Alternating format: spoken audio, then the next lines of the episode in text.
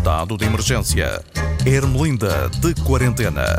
Epá, mas vai bem foi este com a vacina da AstraZeneca, pá! Era boa, depois já não era boa, depois voltou a ser boa. Se calhar é porque antes era uma vacina e entretanto evoluiu para vacina, não?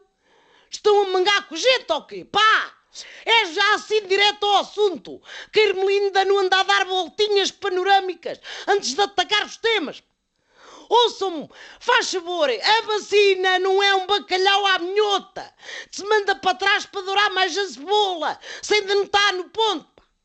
Quer que eu vos diga qual é o problema da AstraZeneca? Eu digo já o nome. Parece o nome de uma filha da Luciana Abreu.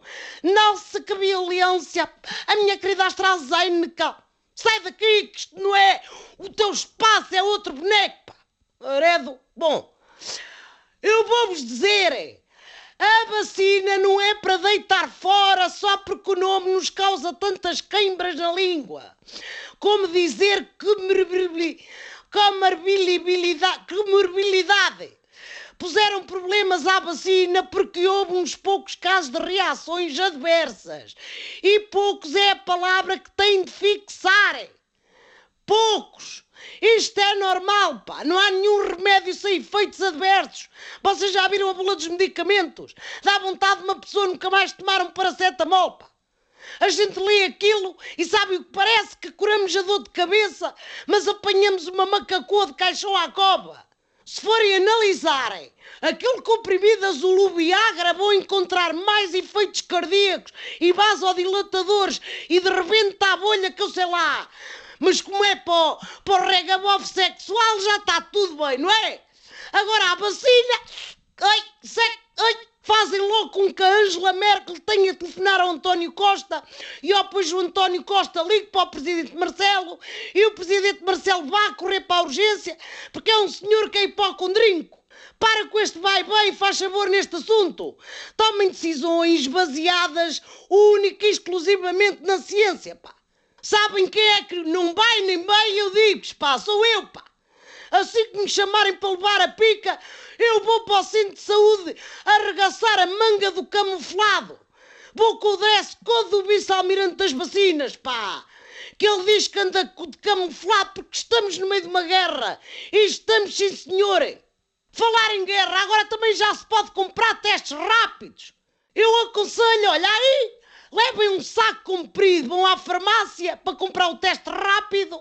Aconselho um saco comprido para não se armarem em franceses quando compram a baguete e andam com as zaragatoas debaixo do braço.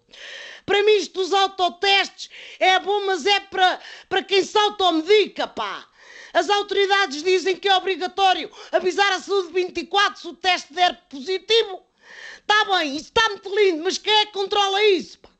As pessoas apanham um choque elétrico se não avisarem.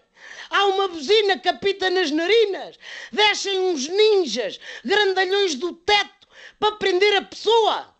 Eu dá-me ideia que não. É mais fácil controlar quem sai da casa de banho sem lavar as mãos, pá. Vejam lá isso. E vejam se controla o desconfinamento também, pá.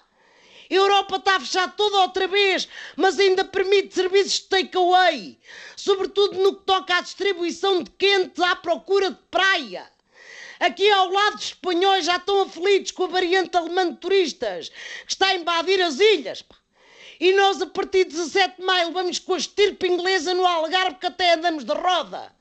Vão ter de despachar com as vacinas. Não é por causa dos possíveis contágios. É porque vão precisar dos frigoríficos para as cervejas. Ai, pá! Não me porem a mim a governar o país. Bom, vou-me embora.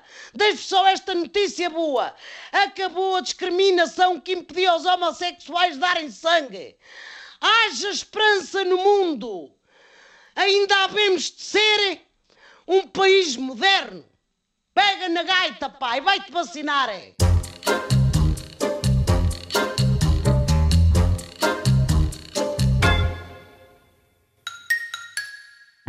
Estado de emergência. Ermelinda de quarentena.